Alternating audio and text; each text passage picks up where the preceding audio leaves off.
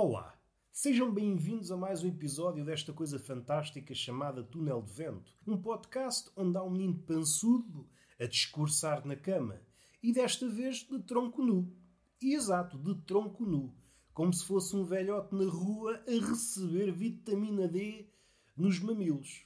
E o velho é que está bem, o velho é que sabe estar. É por isso que ele chegou aos 80 anos e há de chegar aos 90. A receber vitamina D nos mamilos como está, ui, a morte não lhe pega. E o que é que interessa dizer? Este menino, cuja saúde de ferro oxidado não me permite grandes voos, o tempo, pelo menos no Algarve, está assim meio maluquinho, ora faz um calor do caraças, ora faz um frio do caralho. Para algumas pessoas, isso é apenas aborrecido. Para mim, não. Para mim, é uma sentença de morte. O meu corpo detesta essas variações.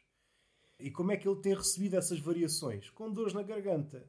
Não sei se vocês já estão a sentir, a garganta já está a dar as últimas. E começou ontem. Ontem gravei uma conversa e logo no início pensei: queres ver? Queres ver que eu tenho que abortar a conversa? E foi uma conversa muito a custo.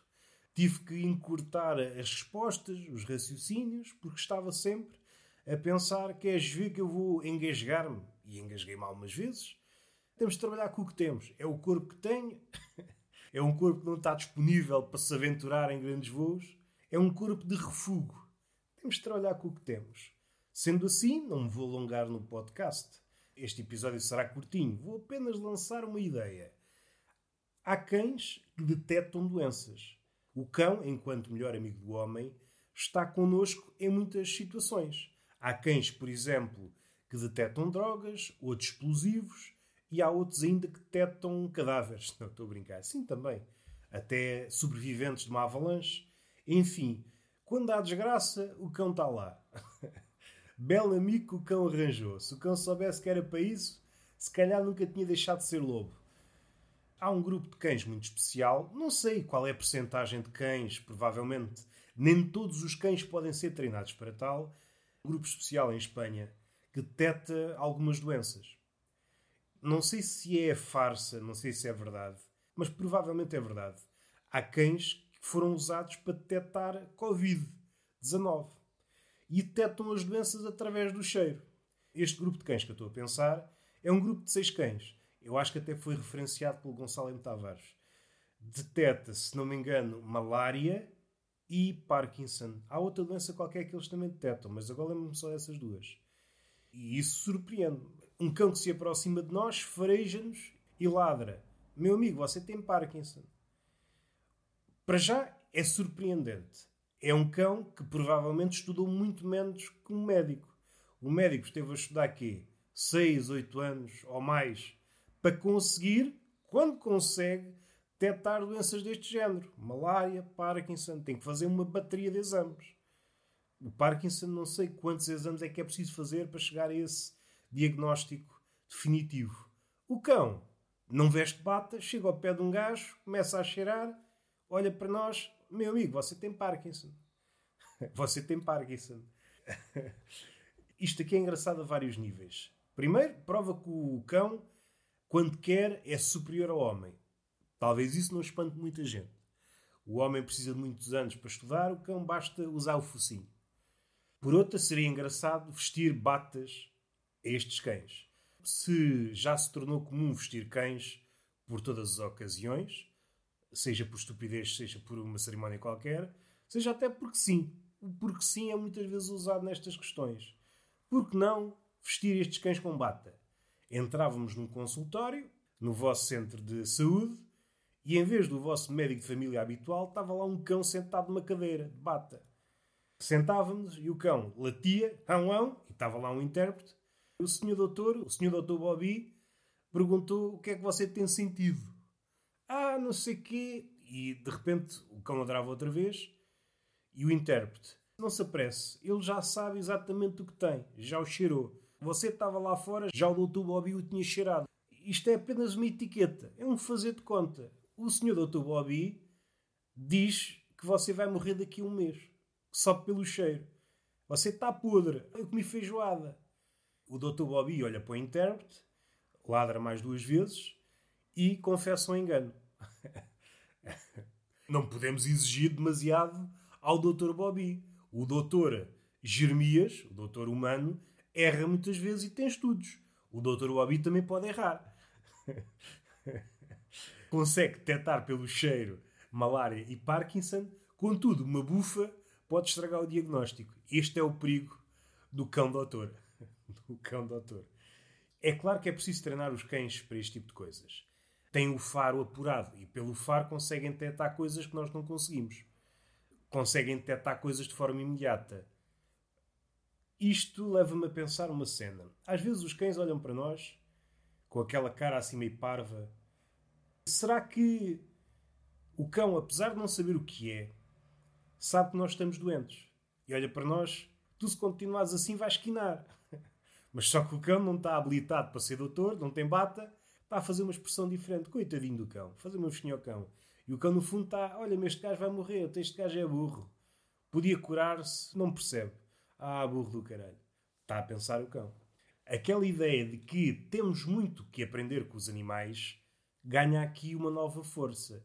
Aliás, eu acho que os médicos têm muito a aprender com os cães.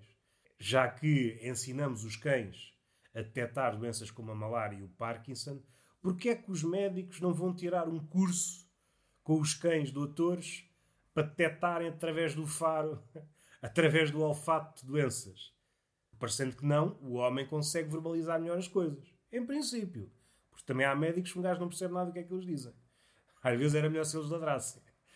E entrávamos outra vez no consultório, desta vez uma pessoa, o que é normal. O que é normal é encontrar uma pessoa num consultório médico. E agora alguém diz: Não, não, o meu médico de família é um cão. Estava lá o senhor doutor, e o senhor doutor dirigia-se a nós e começava a cheirar-nos os sovacos. E a cheirar, Epá, você tem diabetes. Você tem diabetes. Deixa-me cheirar aqui a virilha. Epá, você está com cancro. Você está com cancro. Isto é outra coisa que os cães podem detectar. Os vários tipos de cancro. Isto aí já pede um focinho diferente. Como é que o cão consegue diferenciar os vários tipos de cancro? Isto parece-me que é um trabalho demorado. Fazer a destrinça entre os tipos de cancro. Porque isto é tudo merda. No fim de contas, as doenças, a traço grosso, é merda. É uma forma do corpo caminhar para a morte. E será que isto é uma espécie de tara do cão?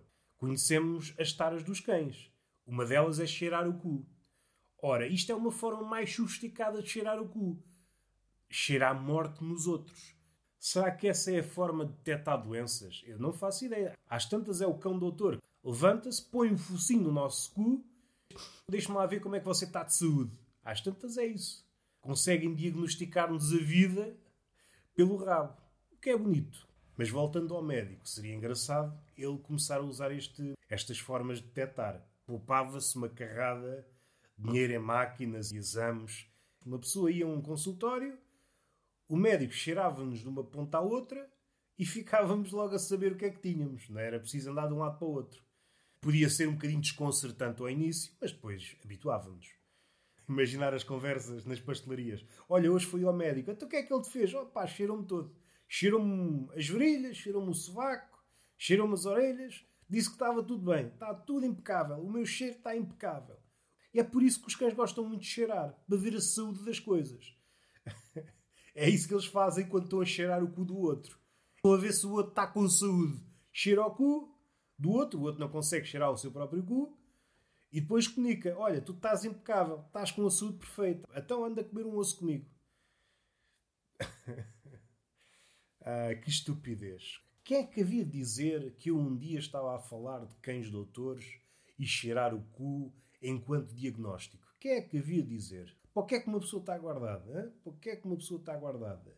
E provavelmente, de hoje em diante, vocês, de cada vez que entrarem num consultório médico, vão ficar desiludidos quando encontrarem apenas uma pessoa normal. Encontram uma pessoa normal, é pá, fogo. Pensava que era um cão. Ao menos dava-me um gato ou um porco. Se o cão, através do faro, consegue detectar estas coisas, provavelmente o porco também está apto para o fazer.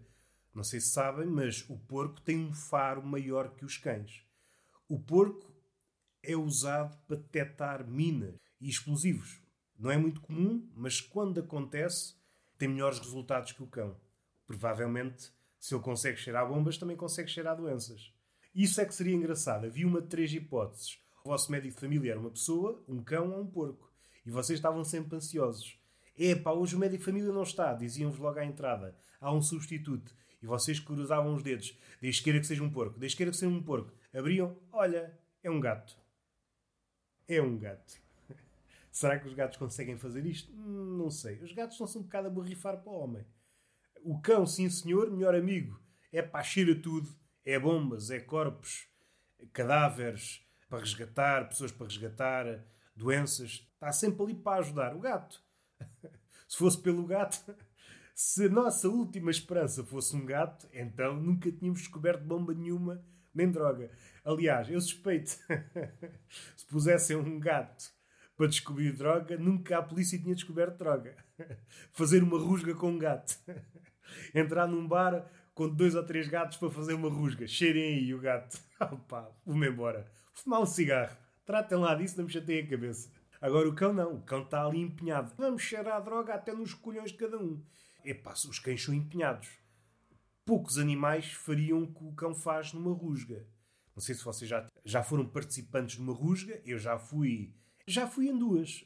Se é que se pode chamar uma rusga, mas uma vez num comboio apareceram muitos, muitos bófias. Deviam estar desconfiados que havia droga nas carruagens. E então havia dois ou três cães a cheirar as pessoas. E um deles foi-me cheirar os tomates. Não sei se ficou impressionado. Isto não cheira a droga. Posso prosseguir cheira apenas a escroto. Posso seguir. E eu fico ofendido. O quê? O escroto cheira apenas a escroto. Ponho a hipótese que havia uma espécie de shampoo ou perfume com cheiro a cannabis. Às tantas o cão mordia-me o escroto a pensar que era um saco de erva.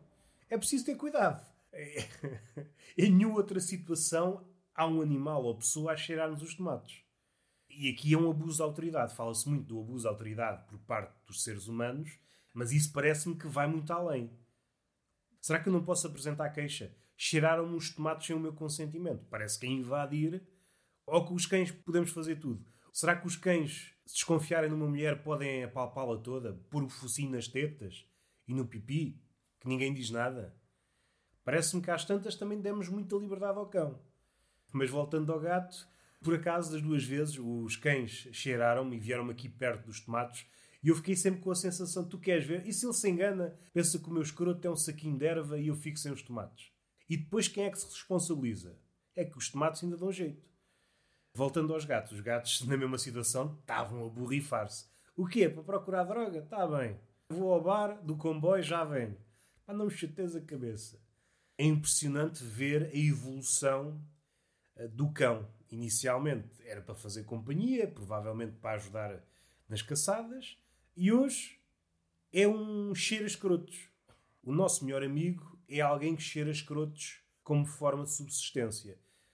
De certeza que há reforços positivos. O cão cheira aos tomates e de quando em vez o bófia dá um biscoito ou uma coisa assim. Muito bem, tiveste a vasculhar nas virilhas das pessoas. Toma um biscoito. E o cão todo contente. Meu emprego de sonho, cheira a virilhas. E acho que estiquei já demasiado o tema. Começámos com os cães doutores e passámos para os cães os cães que farejam escrotos. Não sei se é uma despromoção. Gostava de saber a opinião do cão. O que é que ele prefere? Cheirar escrotos? Estar no meio das montanhas à procura de desaparecidos? Procura de vítimas nos terremotos? Ou detectar doenças? O que é que o cão prefere? Ou o cão está-se a borrifar? Eu quero é sair à rua e ver pessoas. Às tantas o cão só quer isso. Eu quero é andar por aí. Está feito foi o episódio possível, beijinho na boca e palmada pedagógica numa das nádegas. Até à próxima.